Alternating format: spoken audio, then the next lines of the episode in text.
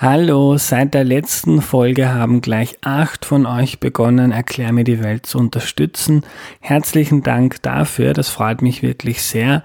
Wer nach der USA-Serie den Podcast noch unterstützen möchte, kann das auf www.erklärmir.at machen. Ein riesiges Dankeschön jedenfalls an Andrea, an Juli, Karl, Elsa, Sarah, an Michael, Marion und an Christoph. Ich habe mich riesig gefreut, dass ihr jetzt zu den UnterstützerInnen gehört. Noch ein kurzes Wort zu Corona. Beim ersten Lockdown habe ich ja drei Folgen zum Thema gemacht, weil es einen riesigen Informationsbedarf gab. Jetzt glaube ich, weiß schon jede und jeder, der es wissen will, wie das Virus circa funktioniert. Darum werde ich keine neuen Folgen machen. Eine Episode war schon länger vereinbart, nämlich eine zum Thema Impfungen. Und die, und die wird es trotzdem geben. Kann ja auch sehr spannend sein und Hoffnung geben, denn in diesem Bereich tut sich sehr, sehr viel. Ansonsten werde ich aber keine Corona-Folgen machen, außer es ändert sich noch etwas dramatisch. Mir ist gerade wichtig, mich und euch abzulenken und darum gibt's wie gewohnt Folgen zu allen Themen, die man sich nur vorstellen kann. Bevor es losgeht, gibt's noch Werbung für den guten Zweck. Ich stelle das Werbefenster in Erklär mir die Welt ab und zu Menschen und Organisationen gratis zur Verfügung, die sich für eine bessere Welt einsetzen. Heute möchte ich euch andererseits vorstellen, dass es ein Journalismusprojekt, das von Menschen mit und ohne Behinderung gemacht wird. Für Menschen mit intellektueller Behinderung gibt es wenig Möglichkeiten, Journalistin zu werden. Andererseits will das ändern. Auf der Homepage andererseits.org könnt ihr tolle Texte über Behinderung, aber auch Gott, die Welt und das Leben lesen. Es gibt auch einen Podcast, der heißt Sag's einfach, der Podcast von andererseits. Den findet ihr zum Beispiel auf Spotify und einen Newsletter gibt's auch. Schaut euch das mal an, es erweitert den Horizont. Andererseits.org oder dem Podcast Sag's einfach. Und jetzt zur heutigen Folge.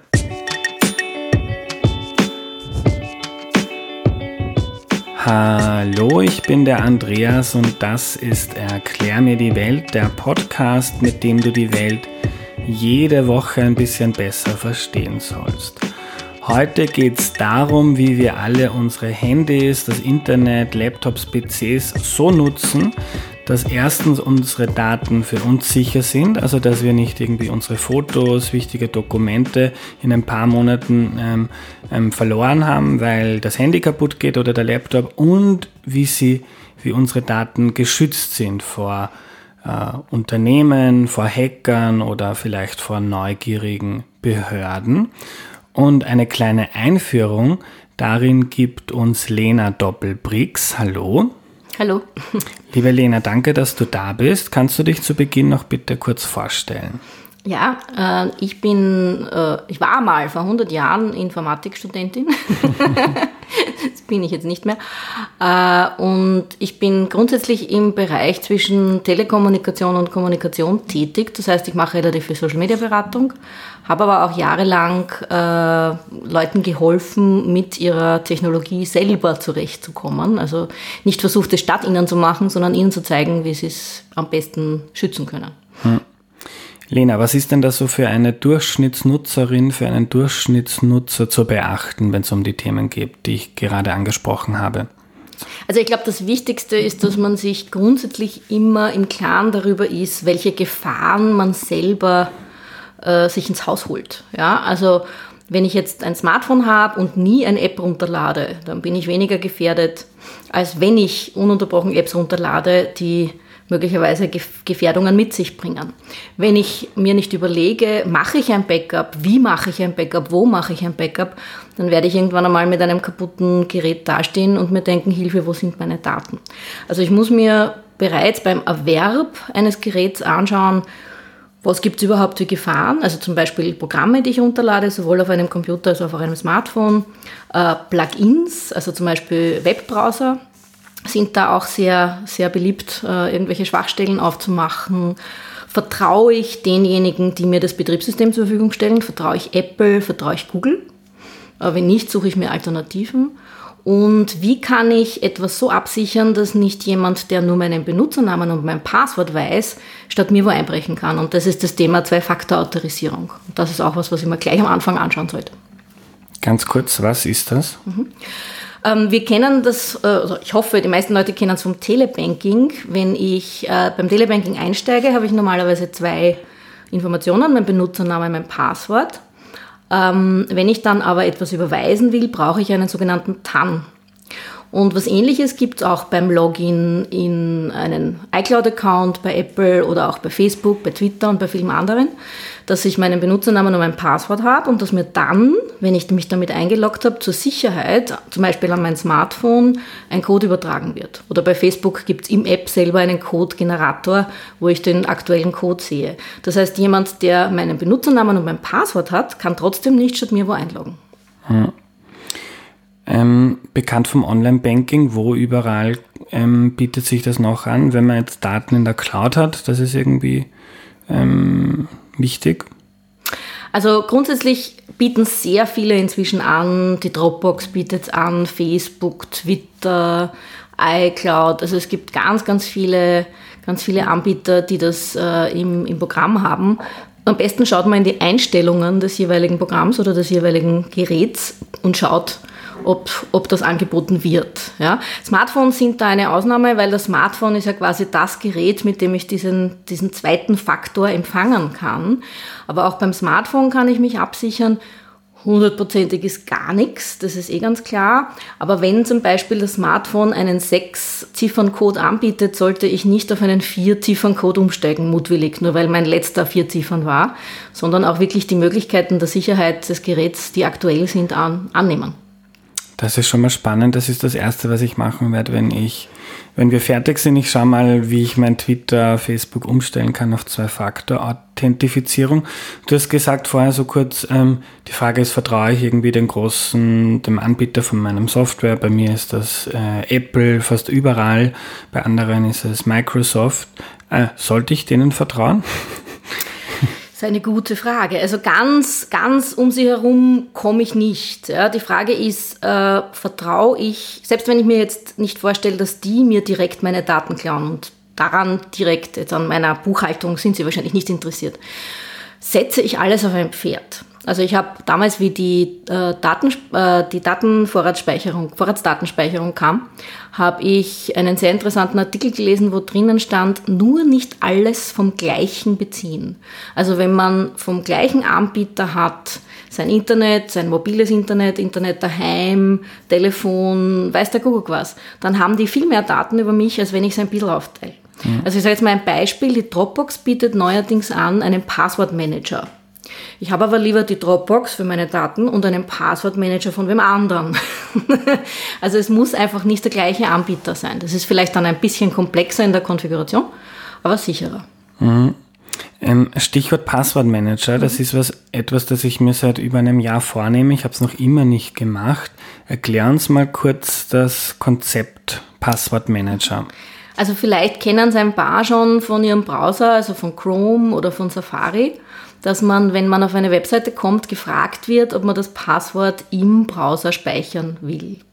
Das ist nicht sehr sicher. Ich meine, es ist sicherer, als wenn man ein ganz ein einfaches Passwort hat und das irgendwo, oder es irgendwo aufschreibt. Es ist nicht so sicher, wie wenn man auch hier wieder eine Drittsoftware verwendet. Und äh, die moderneren dieser Softwarepakete können folgendes, dass man sie sowohl am Handy installiert hat, als auch am Computer installiert hat, auf jeden Browser installiert hat und übergreifend über all diese Geräte hinweg sich kein Passwort merken muss, außer das Passwort des Passwortmanagers. Und dann wird Benutzername Passwort automatisch sehr praktisch ausgefüllt. Und zwar auf allen Geräten, allen Betriebssystemen, die man, die man haben kann. Und äh, der Vorteil davon ist, dass man sehr lange Passwörter verwenden kann. Also man muss jetzt nicht einfache verwenden, die man sich merken kann, sondern die Passwörter stehen dann in diesem Passwortmanager. Äh, und wenn man jetzt so wie ich umsteigen möchte auf so einen Passwortmanager, weil man das sinnvoll findet und weil man vielleicht mal gelesen hat, dass ein altes Passwort von einem Leak betroffen ist, von dem ja wahrscheinlich äh, jede und jeder schon einmal betroffen äh, war. Wie kann man sich das vorstellen? Ist das sehr aufwendig? Ich fürchte mich davor, darum schiebe ich es immer vor mich, vor mich her. Wie, wie, wie läuft das? Ich muss jedes einzelne Passwort, das ich verwende, mit dem Passwortmanager ändern. Also im Prinzip läuft so, dass man wenn man jetzt zum Beispiel vor dem Computer sitzt und den Browser offen hat mit diesem, mit diesem Passwortmanager, dass man sich wo einloggt und der Passwortmanager fragt, darf ich dieses Login speichern, so wie vorher der Browser gefragt hat. Mhm. Und dann speichert man es ab. Und was man dann noch immer machen kann, ist, dass man schauen kann, der Passwortmanager sagt zum Beispiel, also die meisten können das, sagt auch, dieses Passwort ist zu schwach ja, also das, der kann das vergleichen oder er kann sagen, das Passwort wird fünfmal verwendet und dann schaut man sich die Schwachstellen an und bei den wirklich wichtigen ändert man dann das Passwort mhm. auf, auf komplex. Ja. Also nicht bei allem. Und man muss auch nicht auf einmal 100 Passwörter reintippen, das geht dann einfach so mit der Zeit. Also gar nicht so aufwendig, aber sehr sinnvoll. Sehr sinnvoll. Mhm. Und das Masterpasswort sollte, also das Masterpasswort, also der Passwort, um den Passwortmanager zu bedienen, sollte dann eher nicht Hallo 123 genau. sein. Es sollte ja sowieso selten ein mhm. Passwort Hallo 123 sein. ähm, also was ich gerne mache bei, bei Masterpasswörtern ist, dass ich eine Phrase, entweder nehme ich die Phrase selber, das heißt, äh, eine Phrase, die woanders nicht vorkommt, also die nicht, nicht sein oder nicht sein, das ist hier die Frage, sondern die Prinzessin auf der Erbste tanzt auf dem Eis, das gibt so nicht. Und dann nehme ich entweder die ganze Phrase oder einen Teil der Phrase oder ich nehme die Anfangsbuchstaben der Phrase und dann vielleicht noch eine Ziffer, weil manche, also Passwortmanager nicht, aber manche Passwort äh, äh, manche Passwort, äh, äh, also manche, manche Websites, die Passwörter haben, schreiben vor, dass man ein Rufzeichen oder also ein Sonderzeichen oder einen Großbuchstaben verwenden muss. Ähm, aber ich schaue, dass ich eher länger bin in meinen Passwörtern und deswegen verwende ich also diese Anfangsbuchstabenphrasen eher seltener, aber mehrere Wörter mit Bindestrichen oder Unterstrichen zum Beispiel, mhm. die so halt nicht in irgendeinem Gedicht vorkommen, ja, aber ich mir trotzdem gut merken kann. Mhm. Und wenn ich nur eins mir merken muss, dann geht es natürlich einfacher. Ein Tipp, den ich auch nicht unvernünftig finde, ist, wenn man das Gefühl hat, das ist gefährlich, dass niemand dieses Passwort weiß, außer einem selbst, dann kann man es auch in irgendeinen Tresor Tresor oder Safe legen, im schlimmsten Fall. Halt nichts dazu schreiben, aber derjenige, der Angehörige weiß, das ist sozusagen das Masterpasswort. Ja. Das sollte reichen. Und wenn ich es vergesse, dann kann ich beim Passwortmanager ja trotzdem wahrscheinlich mit zwei. Nein? Na. Was passiert, wenn ich mein Masterpasswort vergesse? Das ist sehr blöd, weil die Art und Weise, wie das verschlüsselt ist, sind mit Verschlüsselungen, für die es ganz viele Computer bräuchte, die ganz lange rechnen, bis sozusagen alle diese Passwörter durch sind, mhm. dass man zufälligerweise auf das Richtige kommt. Und da sagen auch die Anbieter, wir haben kein Backdoor, wir haben keinen Schlüssel, der das sozusagen wieder aufsperrt, weil das wäre gefährlich. Wenn der jemanden in die Hände fällt, mhm. dann könnte der 100.000 Passwort-Safes aufsperren. Äh, aber man muss, auch, man muss ein bisschen da auch den Horror rausnehmen. Die meisten dieser Passwörter sind ja an eine E-Mail-Adresse geknüpft. Das heißt, wenn ich die E-Mail-Adresse habe, kann ich eigentlich alle, fast alle wahrscheinlich wiederherstellen. Und das sollte keine größeren Probleme machen. Das ist nur Arbeit. Also man sollte es eher nicht vergessen. Hm. Ja, achso, okay. Also wenn ich das bei Facebook mm, mit dem Passwortmanager mache und ich keinen Zugriff mehr darauf habe, dann kann ich noch immer bei Facebook sagen, mit meiner E-Mail-Adresse, gib mir ein neues Passwort. Mühsam, aber kein so großes Ding. Äh, zum Thema Backups. Mhm. Cloud, ja, nein. Lokal speichern auf einer Festplatte, wenn ja, wie? Also äh, es hat alles Für- und Nachteile. Wenn ich nur ein lokales Backup mache und meine Wohnung brennt ab, samt Computer und Backup, dann habe ich kein Backup. Wenn ich der Cloud äh, vertraue, dann kann es passieren, dass ich gehackt werde. Und zwar nicht einmal nur, weil die Cloud gehackt wird, sondern weil jemand dann doch mein Passwort herausgefunden hat und ich nicht mit Zwei-Faktor-Authentifizierung gearbeitet habe. Das heißt, wenn man ein Backup oder Daten in der Cloud lagert, dann sollte man definitiv auf diese Zwei-Faktor-Geschichte zurückgreifen und auch schauen, ob irgendwas gehackt worden ist in letzter Zeit bei, bei den diversen Websites. Äh, aber ich bin kein grundsätzlicher Gegner eines Cloud-Backups. Ich mache es nur so. Mein Archiv-Backup inklusive meiner Buchhaltung kommt an einen Ort. Also ich habe sozusagen ein lokales Backup und ein, ein Backup auf einem RAID, das regelmäßig ausgetauscht wird. Und Was ist ein anderen, RAID? Entschuldigung, ein, äh, eine Anordnung von mehreren Festplatten, die redundant arbeitet. Das heißt, ich habe so ein Gehäuse, da sind mehrere Festplatten drin und auf den Festplatten sind meine Daten zweimal, dreimal mhm. vorhanden. Also nicht nur einmal. Das ist ein besonders sicheres Backup. Und dieser Kasten, von dem habe ich zwei, der kommt abwechselnd an einen anderen Ort. Ja, also der ist dann nicht dort, wo, wo ich wohne und arbeite, sondern woanders. Und meine Arbeitsdaten, also mit denen ich jetzt gerade arbeite, die sind bei mir in der Wolke. Mhm. Sind aber meistens Daten, die jetzt nicht irgendeinem Geheimhaltungsklausel anheimfallen, sondern die halt irgendwann einmal eher auf einer Webseite auftauchen, früher oder später. Mhm. Also Cloud nicht unbedingt schlecht, aber wenn dann Zwei-Faktor authentifizieren. Ähm, und für, also ich habe zum Beispiel ein lokales Backup über eine Festplatte, mhm. äh, die liegt aber jetzt gleich neben dem neben meinem, neben meinem Mac. Ähm, dein Modell klingt viel sicherer, aber auch viel komplizierter. Ähm, Gibt es da so eine, eine Zwischenlösung für den Otto-Normalverbraucher? Ja? Eh, also wenn ich, wenn ich, äh, wenn ich sozusagen das, das physische, physische Backup nicht alle zwei, drei Monate an einen anderen Ort tragen will, äh, weil ich zum Beispiel eins im Büro auf, es geht ja eigentlich nur darum, dass wirklich ein Brand ausbricht oder sowas, mhm. dann kann ich sehr wohl Cloud-Backups verwenden. Ähm, ich muss allerdings wissen, dass ich bei einer normalen Standleitung, die jetzt sich ein kleiner User leisten kann, es schon eine Zeit lang dauert, bis so ein Backup dann auch wirklich in der Wolke ist und es auch andersrum wieder dauern würde, bis es runter ist. Das heißt, ich sollte mir einen Anbieter suchen, der erstens mal in Europa ist das wäre ganz wichtig. Und die großen Anbieter sind meistens irgendwo in den USA. Mhm. Und jetzt äh, ohne, ohne eine gesicherte, äh, äh, gesicherte rechtliche Absicherung mit den USA ist das im Moment ein bisschen schwierig. Und vielleicht sogar jemanden, der mir um ein vernünftiges Geld eine Festplatte schickt. Also da, so kann ich den, den Anbieter mir aussuchen, dass ich also gehe, okay, die, die wollen 70 Euro dafür, dass sie mir dann die Festplatte mit meinen 3 Gigabyte zurückschicken. Und das ist okay für den Fall, dass was passiert. Also ich sollte das Backup danach aussuchen, dass ich möglichst meine Daten leicht wieder kriege, wenn tatsächlich was passiert. Mhm. Hast du da einen Anbieter im Kopf? Nein. Ja. ja, leider nein, weil ich irgendwann einmal eben von diesem Cloud-Backups abgekommen bin. Also ich schaue, dass ich meine, wie gesagt, die, die, Daten, mit denen ich unmittelbar arbeite, die sicher nie weg sein dürfen, die habe ich. Ja, in verschiedensten. Also ich habe da auch nicht eine Cloud, ich habe oft dann die Cloud, die mir mein Arbeitgeber, also mein, mein Geschäftspartner vorschreibt. Ich habe manches auf Google, manches auf Dropbox und woanders. Ähm, ich habe mal ein Cloud-Backup, aber ich hatte genau dieses Problem, dass es ewig dauert hat, bis was oben war und ewig dauert hat, bis was mhm. unten war. Und ich habe das aufgegeben, muss ich sagen. Ja, also ich habe auf der Dropbox einen Terabyte Platz frei, den ich gar nicht nutze, weil ich gar nicht so viel Daten tatsächlich jetzt in der, in der alltäglichen Handhabung habe, aber die geben mir gleich ein Terabyte her. Also, na, leider. Mhm. Und bei den Cloud-Anbietern, ob Dropbox, iCloud von Google, ähm, ist alles gleich sicher und sicher? Nein. Nein, also vor allem, wenn ich zum Beispiel Selbstständiger bin, gibt es gibt es Unterschiede, äh, nämlich auch insofern, wie ich äh, in Bezug auf die Datenschutzgrundverordnung abgesichert bin. Apple ist da besonders gemein. Die sagen, alle unsere Kunden sind privat.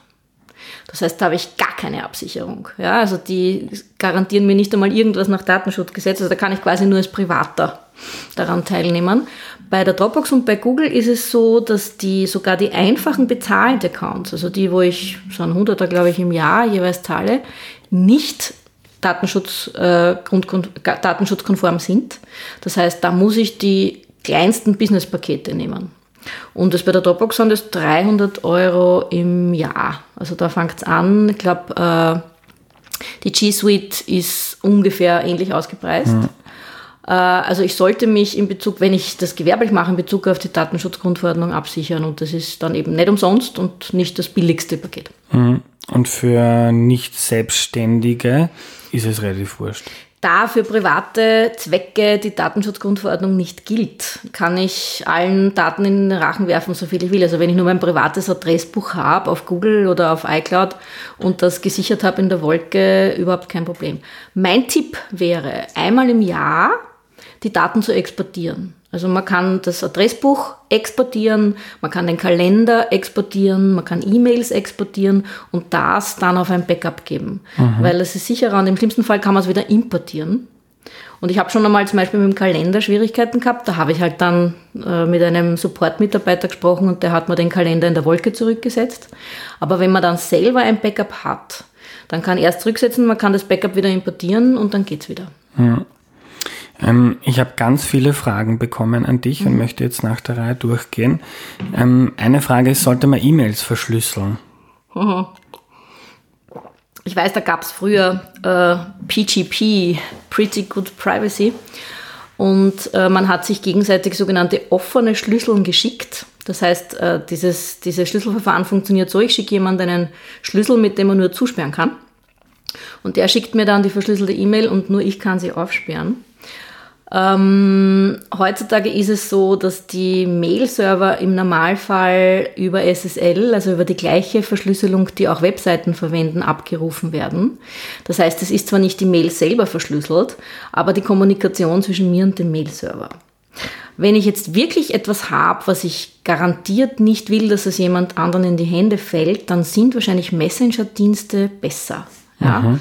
Also Telegram, also wenn man, wenn man WhatsApp nicht vertraut, Telegram, ja, also WhatsApp ist an und für sich auch end-to-end -end verschlüsselt, aber keiner weiß, ob die Amerikaner sich da nicht ein Backdoor offen haben lassen. Mhm. Also End-to-End -End heißt? End-to-End -End heißt eben, also äh, E-Mail wäre jetzt so, ich sende eine E-Mail zum Server und die ist so verschlüsselt, dass sie dazwischen keiner abfangen kann. Aber am Server, derjenige, der den Server betreut, der könnte sie immer noch öffnen. Ja? Und End-zu-Ende bedeutet, da ist kein Server dazwischen, der was lesen kann. Ich schicke jemandem die Nachricht und die Nachricht kann nur von der Person entschlüsselt werden. Also wenn jetzt die NSA herkommt, dann müsste sie mir mein Handy wegnehmen ja. und da drauf schauen und sie kann nicht irgendwo in Delaware den Server knacken und sich das anschauen. Genau, und da wären halt sichere, wären halt wahrscheinlich Telegram, Signal, äh, dann, äh, ich weiß nicht, wie der früher geheißen, Element heißt der jetzt, der hat früher anders mhm. geheißen. Irgendwas mit FM, glaube ich. Äh, eher nicht sicher wären natürlich amerikanische Produkte, also Skype, WhatsApp behauptet sicher zu sein, aber wir wissen nicht, ob es ein Backdoor gibt, Slack, der Facebook Messenger, das würde ich dann eher nicht verwenden. Mhm. Ja. Aus allgemeinem Misstrauen oder gibt es da Indizien dafür, dass die aus allgemeinem Misstrauen dem amerikanischen Gerichtssystem gegenüber, die natürlich jederzeit amerikanischstämmige Firmen, also jederzeit nicht so einfach, aber doch amerikanische Firmen dazu zwingen könnten, irgendwas aufzumachen. Ja. ja. Also einfach aus Prinzip, wenn ich, wenn ich das nicht will, dann sollte ich diese Dienste eher meiden. Mhm. Und noch kurz zu WhatsApp, weil mhm. das ja die meisten mhm. von uns nutzen. Äh, das ist prinzipiell gut verschlüsselt, also end-to-end, -end, aber dir oder anderen Expertinnen und Experten ist nicht klar, ob es dann nicht doch irgendwo eine, äh, eine, wie sagt man, mal geben könnte, mhm. ein, ein Backdoor. Na, also wenn ich jetzt zum Beispiel hergehe und ich schicke jemandem ein Passwort, also das ist so eine klassische Anwendung, jemand macht mir einen Account bei sich, schickt mir den Benutzernamen per E-Mail, schickt mir das Passwort in einem Messenger oder per SMS. Ja. Äh, dafür ist WhatsApp sicher, sicher genug mhm. für so Alltagsanwendungen. Aber äh, also jede Art von kriminelle Energie würde ich darauf nicht verwenden. Ja. Ähm, eine Frage war, und das bezieht sich eigentlich auch auf äh, WhatsApp und Messenger, ähm, wenn man Zugriff auf das Handy eines durchschnittlichen mhm. Nutzers, einer Nutzerin hat, dann mhm. weiß man sehr, sehr, sehr viel yep. über diesen Menschen. Ist das, wenn das Handy jetzt ordentlich äh, verschlüsselt ist mit, mit, mit, Fingerprint und mit, mit Passwort und so weiter, ähm, ist das ein Problem oder, oder ist das irgendwie eh okay und unvermeidbar? Also äh, bis zu einem gewissen Grad ist es natürlich unvermeidbar, wenn man sich jetzt zum Beispiel anschaut, dass die Polizei auch gelöschte SMS wiederherstellen kann, wie wir jetzt aus den Medien erst unlängst wieder, wieder gehört haben. Also wenn etwas ins Schriftliche übersiedelt, dann ist es bis zu einem gewissen Grad auch für andere abgreifbar. Oder wenn das Gegenüber mutwillig einen Screenshot macht. Das Screenshot, also das Foto-App ist meistens nicht verschlüsselt, ja, wenn von etwas ein Screenshot gemacht wird, was als Text eigentlich verschriftlicht worden ist. Also hundertprozentig kann ich es nie verhindern. Aber ich muss ja nicht, sage ich jetzt einmal, mutwillig etwas verwenden, bei dem ich mich unwohl fühle. Wenn ich das Gefühl habe, Es könnte, also manche Leute haben auch das Gefühl, es wird etwas für Werbung verwendet. Das stimmt meistens gar nicht. Also da hört man mal die Geschichten, man spricht was, äh, man spricht über was und das Handy liegt im Raum und nachher kriegt man dafür Werbung.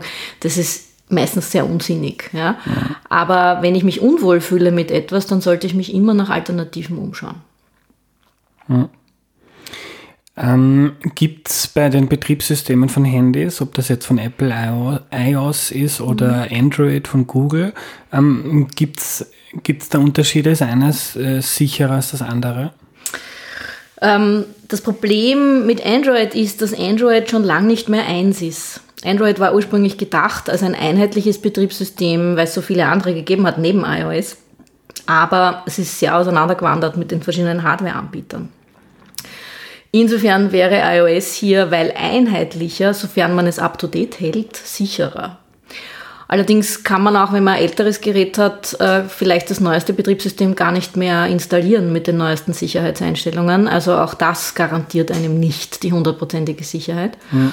Und wir wissen in letzter Zeit vermehrt, dass das angebliche so sichere Prüfen was Apple mit seinem Store macht, so sicher nicht ist. Also die prüfen recht oberflächlich und sie prüfen immerhin mehr als der Play Store.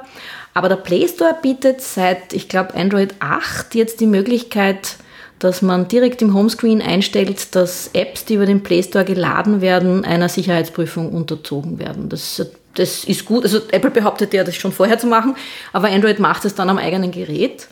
Und Android ist offener als, als iOS. Das heißt, für Android gibt es Drittprodukte. Also Avira zum Beispiel, aber auch viele andere bieten gratis äh, Virenscanner und Sicherheitsoptimierungs-Apps äh, an. Das ist dann ein App, das kann ich mal runterladen. Das App schaut dann, ob auf meinem, auf meinem Smartphone irgendwas nicht in Ordnung ist. Und so umfassend kann ich das aufgrund der Zugesperrtheit von Apple bei iOS gar nicht machen. Dafür hm. bin ich vielleicht von vornherein ein bisschen sicherer. Hm.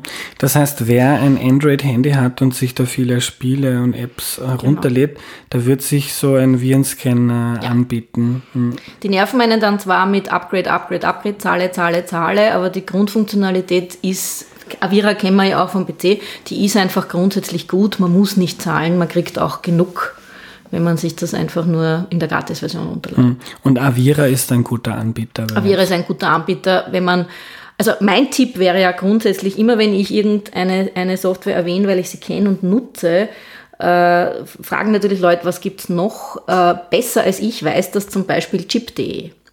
Also wenn man einfach nur googelt Avira äh, Android Chip.de, dann kommt man mit ziemlicher Sicherheit auf eine Seite, man kann auch Tests dazu schreiben, wo solche Anbieter getestet werden und wo alternative Anbieter auch dabei sind. Das gilt auch für den Passwortmanager. Ja. Mhm. Da, äh, da gibt es jedes Jahr einen Test und da kann man sich anschauen, wer von zum Beispiel chip.de oder es gibt andere Computerzeitschriften als besonders sicher ausgewählt wird. Mhm. Und wenn ich jetzt ein, ein iPhone habe, mhm. äh, Virenschutz? Also am Mac es sagen ja die meisten Leute, äh, Viren am Mac kommen nicht vor. Also ich habe selber am, am Mac Virenscanner laufen. Für iOS gibt es in der Form keine, mhm. weil iOS nicht so offen ist. Äh, und die einzigen Viren, die bei mir vorbeikommen, sind tatsächlich äh, E-Mail-Viren, die nur auf einem PC funktionieren würden. Wo ich aber aufpassen würde, und zwar sowohl am iOS-Gerät als auch am am, am, am Rechner selber ist alles, was Webseiten sind. Also wenn ich gern Streaming-Dienste in Anspruch nehme, die nicht legalen Streaming-Dienste, ab und zu tut man das halt einfach. Äh, da gehen ganz viele Fenster auf mit ganz viel Werbung und ab und zu schlagt dann der Browser Alarm und sagt dann, das ist eine gefährdete Webseite.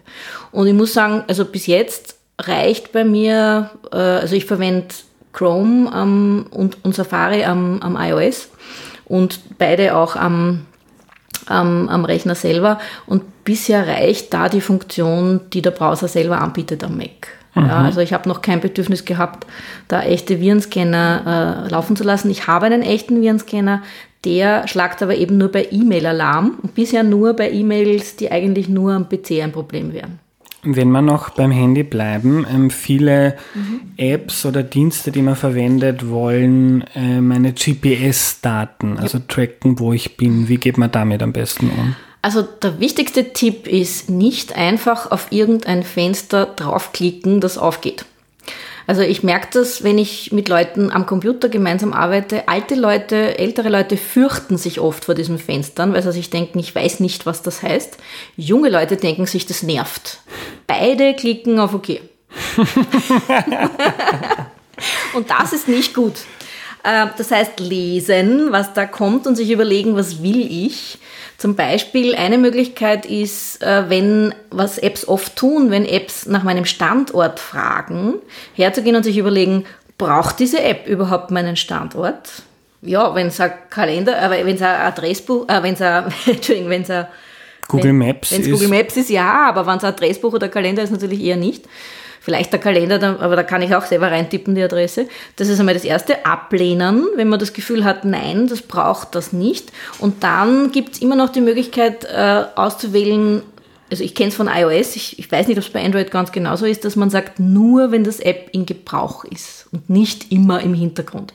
Damit spart man auch Batterie und gleichzeitig hat man die Kontrolle auch darüber, ob dieses App solche Daten abfragt. Ja. Wo es schwieriger ist, ist, es machen leider die Betriebssysteme auch. Also Google und Apple wissen wir, dass sie die Standortdaten von WLAN sammeln und dann immer wieder nach Hause funken, um äh, die Kalenderfunktion besser zu machen. Das ist sozusagen die offizielle, die, der offizielle Grund. Ja? Aber da komme ich teilweise gar nicht raus. Also manche Dinge des Betriebssystems kann ich so gar nicht ausschalten. Mhm. Es sei denn, ich schalte die Ortungsdienste generell ab. Dann habe ich aber auch weniger Funktion am Telefon. Mhm.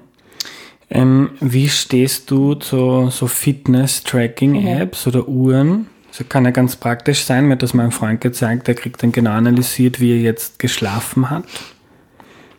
Also meiner Meinung nach sollten solche Apps nur Leute verwenden, die auch tatsächlich wissen, was sie tun. Also sprich, ich muss wissen, wohin speichert diese Applikation die Daten? Speichert sie sie lokal, speichert sie sie in die Wolke? Wie kann ich diese Daten wieder löschen, wenn ich diese Daten aus irgendeinem Grund nicht mehr haben möchte?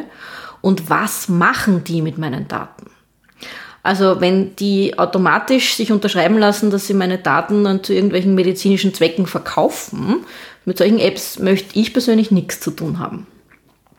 Und das ist aber etwas, was im Normalfall ein bisschen versteckt ist. Es kann in den Nutzungsbedingungen der App versteckt sein oder des, oder des Geräts, dass man sich da um die Hand schnallt. Mhm. Und das würde ich mir jedenfalls anschauen, bevor ich solch ein, so ein Tracking starte. Es ist harmlos dort, wo ich dann zum Beispiel äh, einmal um, um irgendeinen Park herumlaufe und das dann auf Facebook schere. Aber dahinter kann natürlich eine Datennutzung sein, die gar nicht harmlos ist. Mhm.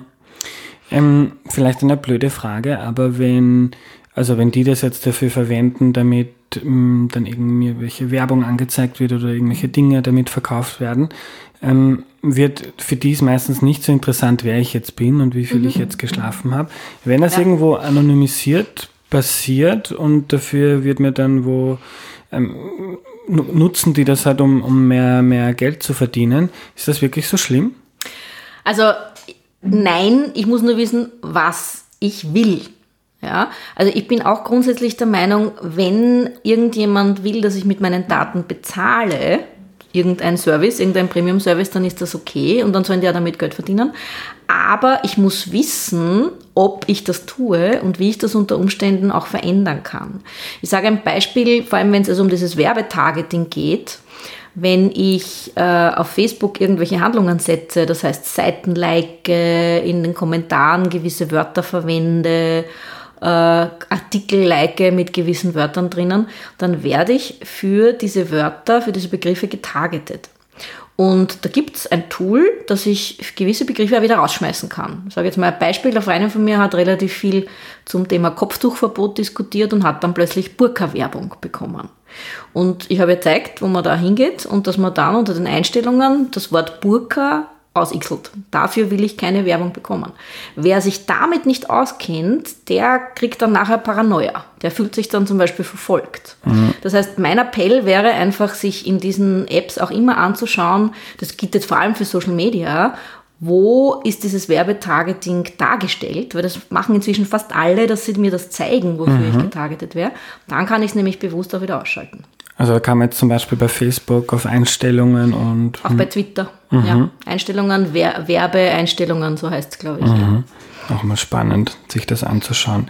Ähm, wir kennen alle das, das gehasste, schöne Cookie-Fenster, das mhm. uns jetzt seit einigen Jahren ständig angezeigt wird. Mhm. Ähm, wie ist es mit Cookies? Äh, ist dasselbe Thema, was du jetzt angesprochen hast, so im Browser? Ja, also es ist ein Teil des Themas. Cookies sind kleine Textdokumente, die ein Webbrowser, also Chrome oder, oder Explorer gibt es jetzt eh nicht mehr, sondern der heißt jetzt Edge oder Safari, auf meinem Computer oder auch auf meinem Handy schreiben dürfen.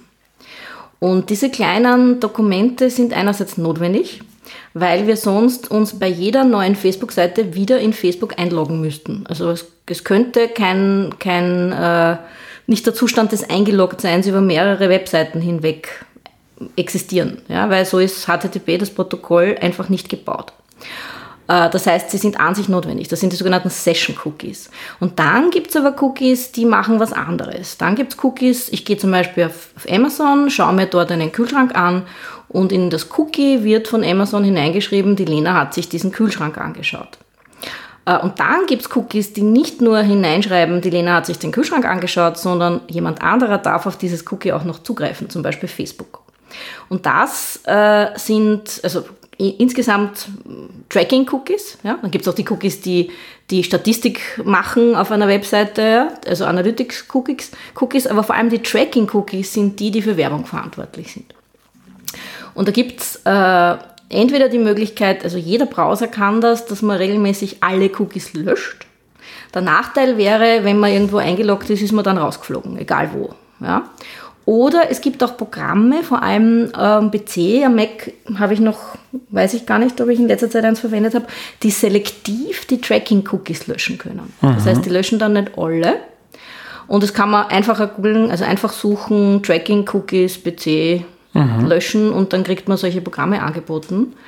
Äh, und dann sollte man vielleicht noch schauen, ob die auch äh, in Chip erwähnt werden, damit man sich da nicht irgendeine Schadsoftware einzieht. Das kann ja auch sein. Und dann kann man selektiv nur die Cookies löschen, die einen tracken. Aber wenn man diese lästigen Fenster nicht gleich wegklickt, könnte man auch inzwischen eine andere Strategie verfolgen. Das heißt, man erlaubt den Webseiten, die einen fragen, nur die Cookies, die für die Session notwendig sind, vielleicht noch die Analytics-Cookies, wenn man mag, aber die sogenannten Marketing, meistens heißen sie so Marketing-Cookies, nicht. Mhm. Und dann werden die gar nicht erst gesetzt. Mhm. Ähm, wir kennen das alle, wenn Chrome oder, oder Safari uns fragt, soll ich dieses Passwort speichern, mhm. ob bei Facebook, bei Twitter oder wo mhm. auch immer. Ähm, ist das ratsam? Ist das sicher, wenn das da im Browser hängt? Also mein Tipp wäre, es nicht im Browser zu machen, sondern stattdessen einen Passwortmanager zu verwenden. Erstens einmal ist ein Passwortmanager äh, browserunabhängig. Das heißt, ich kann den Passwortmanager auf meinem Smartphone und auf meinem Computer verwenden, egal welchen Browser ich verwende. Das ist auch ein gewisser Vorteil. Man sollte auch schauen, dass man mehr als einen Browser auf einem Computer hat oder auch auf einem Smartphone, damit man abwechseln kann äh, weil kann auch mal was nicht gehen in einem Browser. Und äh, zweitens sind die Verschlüsselungsalgorithmen, die die verwenden, sicher nicht so gut wie die, die eine Standalone-Software verwendet, die dann zum Beispiel auch einem Test bestanden hat bei einer Computerzeitschrift. Also mein Tipp wäre eher nicht. Man muss aber dazu sagen, Klammer auf, ja, früher waren die nicht einmal überhaupt verschlüsselt. Früher waren die offen drinnen. Inzwischen sind sie verschlüsselt, aber trotzdem, also wenn man, wenn es irgendwie geht, sollte man sich mit dem Thema Passwortmanager über den Browser hinaus beschäftigen. Hm. Wie ist das mit Browsern? Ich habe so im Kopf, äh, Firefox mhm. ähm, war immer so das Vorbild, weil das ist jetzt nicht von irgendeinem mhm. Konzern. Ist das noch immer so? Ähm, ich glaube, es ist zum Beispiel wichtiger, sich bei Chrome nicht einzuloggen als den Firefox zu nehmen. Natürlich ist Firefox immer noch Open Source und natürlich kann man hergehen und sagen, ich mag lieber Firefox als meinen ersten Browser und nur wenn irgendwas mit Firefox nicht geht, nehme ich einen anderen. Ähm, man wird um das Thema mehr als einen Browser nicht herumkommen. Je mehr Webseiten zu Programmen werden, desto mehr können gewisse Probleme mit ihnen auftreten. Und damit man dann weiß, ob das der eigene Computer ist oder in der Wolke, dann muss man es mit einem zweiten Browser probieren. Außerdem äh, darf man sich auch nicht äh, darf man auch nicht vergessen, dass Safari zwar ein Browser ist, der ganz viel mobil verwendet wird, aber praktisch überhaupt nicht am Desktop. Ja, 1,5 Prozent oder so. Und das heißt, viele Webseiten funktionieren im Safari gar nicht. Ja. Also wenn man, wenn man den Chrome komplett umgehen möchte, es gibt Plugins, die sehr viele, zum Beispiel Trello, für Trello gibt es ganz viele, also für eine Online-Software, mit der man Projektmanagement machen kann, gibt es ganz viele Plugins, die es nur auf Chrome gibt und die sehr funktional sind. Wenn ich Trello öffne, öffne ich es mit Chrome. Also man wird um, um die gängigen Browser nicht herumkommen, aber man muss sie bei Chrome nicht einloggen. Ja, man muss nicht hergehen und sagen, ich, äh, bin, ich bin auf Google eingeloggt. Das, auf Android muss ich es eh sein, aber am Desktop zum Beispiel muss ich es nicht sein. Und wenn man ein bisschen abwechselt mit den Browsern, ist es auch immer noch sicherer. Außerdem, was alle Browser inzwischen haben, ist das Inkognito-Fenster. Also wenn ich kein Login brauche, dann kann ich so ein Inkognito-Fenster aufmachen und dann weiß der Browser nicht, wer ich bin. Er kann keine Cookies schreiben, äh, ich, bin, ich bin mehr geschützt, als wenn ich ein normales Browserfenster offen habe. Also wenn ich zum Beispiel diese, diese Streaming-Services benutzen möchte. Mhm. Wie ist es mit Alexa? Immer mehr Menschen stellen mhm. sich so ein Gerät in die Wohnung. Ist irgendwie praktisch. Ist es sicher? Ähm, hm, sicher, sicher von was? Also also die, die, die, die große Angst der Menschen mhm. ist ja, da, da hört dann da quasi hört Jeff zu. Bezos ja. zu. Privat und persönlich. Ähm, jein. Also es gab ja diese eine Geschichte, das war interessanterweise weder, weder Apple noch äh, Amazon, das war Samsung. Da gab es einen Fernseher, der hat tatsächlich ununterbrochen in die Wolke geschickt. Ja, also grundsätzlich funktioniert ja diese Spracherkennung so, diese Geräte lauschen nach einem Keyword und das wäre eben Alexa oder Siri äh, und wenn dieses Keyword kommt, dann senden sie alles, was danach kommt, in die Wolke. Und die Sensibilität, also das Gerät selber ist ja dumm, das kann ja nichts, das kann ja quasi nur sein eigenes Wort. Die Sensibilität ist jetzt nicht rasend gut. Also ich kann mich zum Beispiel erinnern, ich habe vor kurzem eine Fernsehserie geschaut, eine amerikanische, auf Englisch, auf meinem Tablet, auf meinem Apple-Tablet relativ laut und da kam öfter das Wort Serious vor. Und jedes Mal, wenn das Wort Serious vorkommt, ist Siri angesprungen. und hat die Fernsehserie in die Wolke geschickt. Also das kann schon passieren. Oder manchmal, wenn ich, wenn ich äh, laut spreche und trainiere, dann glaubt meine Uhr, dass ich jetzt was von Siri wollte und sagt mir, ich habe nicht verstanden, was du willst. Also das lauscht schon wirklich intensiv mit. Ja? Ähm, wenn ich Bedenken habe dagegen, dann sollte ich es besser nicht einsetzen. Also die, am Ende des Tages ist es so, in, ich glaube mal in 90 von 100 Fällen wird es wirklich nur dann anspringen, wenn ich das Keyword sage. Aber vielleicht in 10 Fällen oder in einem Fall kann auch etwas übertragen werden, Wortfetzen übertragen werden, die ich nicht übertragen haben wollte. Also vielleicht auch ab und zu mal den Stecker ziehen und nicht die ganze Zeit automatisch mit, mitlauschen lassen. Mhm. Ja. Es ist halt schon praktisch. Und am Ende des Tages ist es ein bisschen so wie Google, wenn ich nur immer auf Google suche, man sagt ja schon googeln statt suchen. Wenn ich nur immer auf Google suche, dann gebe ich Google sehr viel Information über mich, über mein Gerät, auf dem ich suche. Wenn ich immer nur über Alexa oder über Siri suche, passiert genau das Gleiche. Also diese Bequemlichkeit führt dazu, dass da ganz viele Daten auch über mich, die natürlich hauptsächlich statistisch verwendet werden, in diese Geräte hineinfließen. Das muss ich mir überlegen, ob ich das wirklich haben will. Mhm. Anderes Thema, Kamera oder Mikro mhm. am Laptop abkleben. Ich klebe meine Kamera ab, seit ich mal gelesen habe, dass der Laptop einer Schönheitskönigin gehackt wurde mhm. und dann ist irgendwie, sind Videos von ihr, wie sie sich umgezogen hat, im Internet mhm. gelandet. Mhm. Ähm, ist das paranoid oder ist das schlau? Ich ziehe mich lieber nicht von meinem Laptop also ich muss ganz ehrlich sagen, äh, ich klappe meinen Computer zu, wenn, also wenn ich nicht zu Hause bin, wenn ich mhm. mit Laptop unterwegs bin, ich klappe ihn lieber zu, als dass ich ihn offen lasse und was drüber pick.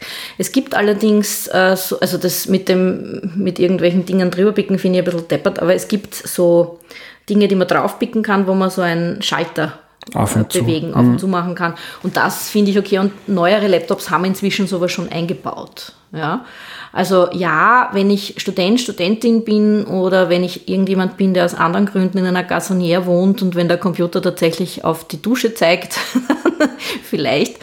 Aber ich würde diese Gefahr jetzt nicht überbewerten. Allerdings, sie ist real. Mhm. Ja, also äh, wo Software drinnen ist und in diesem Gerät, also alle diese Geräte laufen mit Software, kann etwas gehackt werden, kann es eine, eine, eine Schwachstelle geben. Insofern wird diese Möglichkeit immer da sein. Und das gleiche gilt natürlich auch für den Ton. Nur beim Ton, also Mikro abbicken hilft nicht wahnsinnig viel. Mhm. Ja, also das ist nicht sehr, nicht sehr, nicht sehr sinnvoll. Ähm, also meinen Ton, ich habe ich hab so ein Podcaster-Mikrofon eigentlich ständig an meinem Rechner hängen, könnte man sehr leicht abhören. Ja. Allerdings werden normalerweise auch keine Geheimgespräche geführt in dem Raum, wo mein Laptop ist. Also vielleicht schauen, dass man, wenn man wirklich das Gefühl hat, man könnte überwacht werden aus irgendeinem Grund, das sind ja die wenigsten Leute, die jetzt tatsächlich wirklich einen Grund haben, das, das zu verhindern, dass man dann die elektronischen Geräte auch nicht unbedingt am Tisch stehen hat. Ja, mhm. das ist sicherer. Äh, Videokamera kann man abbicken, aber das Mikro komplett tonfrei zu kriegen, ist fast unmöglich beim mhm. Computer. Wie sieht es mit VPN-Services mhm. aus? Ähm, ich nutze das eigentlich nur, damit ich bei der BBC Fußball schauen kann. äh, wann ist sowas sinnvoll? Ja. Also es gibt äh, also VPN, Virtual Private Network, gibt drei Anwendungen dafür. Die einen müssen es verwenden, weil ihnen ihre Firma das vorschreibt. Das heißt, was ist das? Das ist im Prinzip ein verschlüsselter Kanal, also man kann sagen, so wie ein Tunnel eben zwischen mir und einem anderen Computer am Internet. Das heißt, ich verwende zwar das Internet, aber es ist ein Tunnel, mit dem ich ganz privat kommunizieren kann. Und manche müssen es verwenden, weil sie zum Beispiel auf Festplatten, auf Server innerhalb ihrer Firma nur so zugreifen können. Das heißt, ich starte das VPN und dann kann ich erst auf irgendeinen Dienst, der in meinem Firmennetzwerk läuft, äh, zugreifen. Der zweite Grund ist zum Beispiel, um einem, äh, um einem Medienservice vorzugaukeln, dass man innerhalb seines lizenzierten Bereichs ist. Das heißt, wenn man eben äh, englisches Fernsehen schauen möchte und das darf nur, dürfen nur Engländer sehen oder auch umgekehrt, wenn man selber im Ausland ist und man möchte österreichisches Fernsehen schauen und das ist nur für Österreicher lizenziert.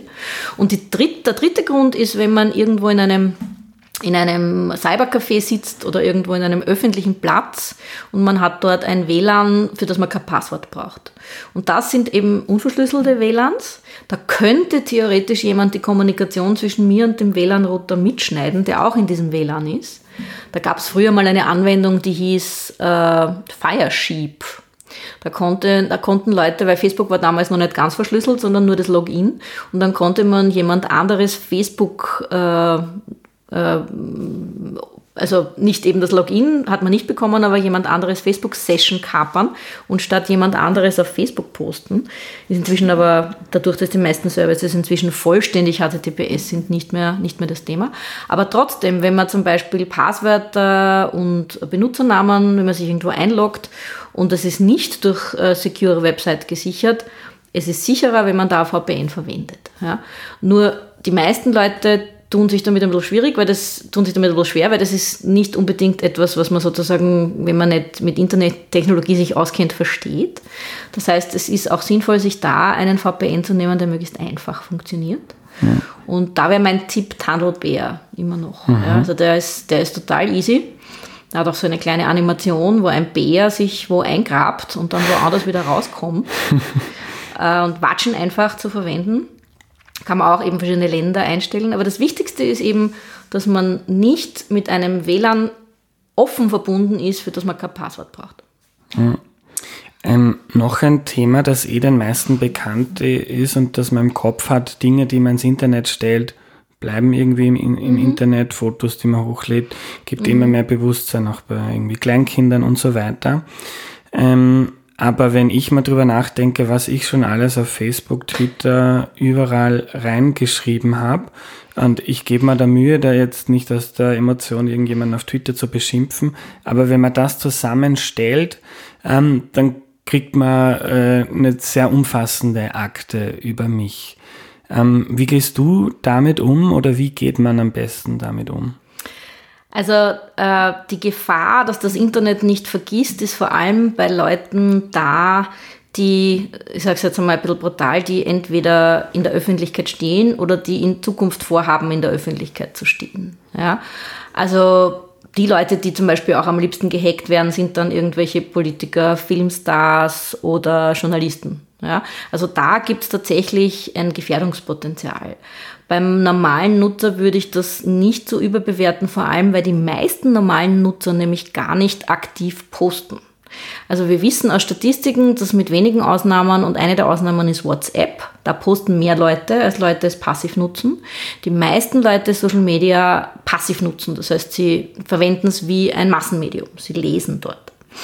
Äh, gleichzeitig muss man natürlich sagen, am einfachsten ist es nur etwas zu posten, was man sich auch laut neben dem örtlichen Rathaus, also laut stimmt hier nicht, aber in großen Buchstaben neben dem örtlichen Rathaus auf eine große Werbetafel schreiben trauen würde. Das wäre sozusagen am allerbesten. Machen wir alle oft nicht.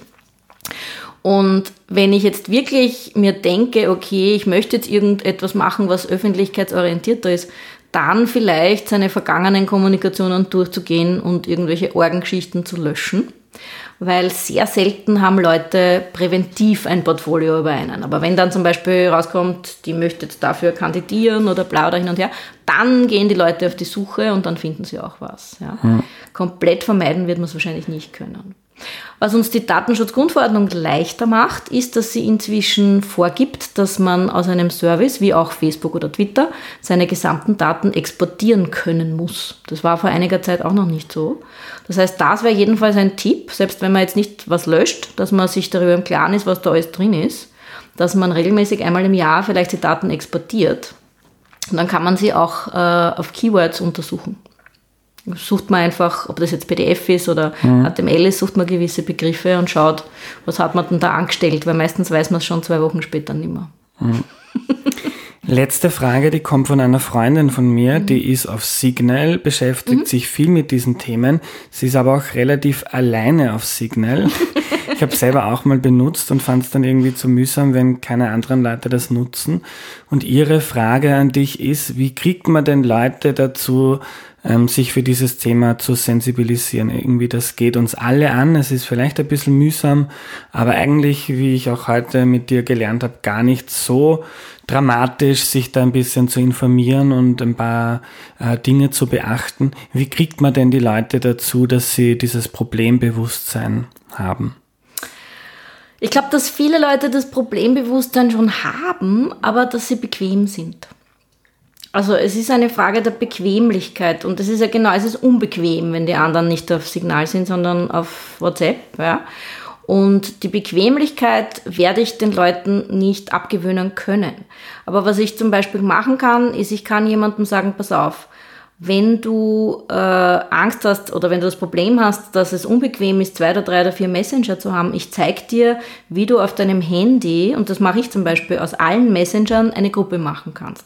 Das heißt, bei mir poppt nicht bei jedem Messenger irgendwo eins, zwei, drei auf, sondern ich habe eine Gruppe, einen Ordner und da poppt einmal auf, wie viele Kommunikationen in allen Messengern, ich habe neun, Nein, zwölf. Ja, in allen Messengern äh, äh, gemeinsam zu beantworten sind.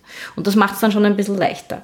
Ansonsten kann ich grundsätzlich nur sagen, dass man Leuten sehr aktive und persönliche Aufforderungen schicken muss. Das heißt, wenn man jemanden schickt, pass auf, das ist ein Link zu Signal, da kannst du dir so runterladen und bitte, ich möchte gern mit dir über Signal kommunizieren. Das bringt was. Ja? Mhm. Also allgemein zu sagen, ihr seid alle so wenig sicherheitsorientiert, bringt gar nichts. Ja? Aber wenn ich konkret Menschen dazu bringen will, das bringt tatsächlich was. Mhm. Also ich muss sie persönlich ansprechen. Danke für deine Zeit, Lena. Gern geschehen.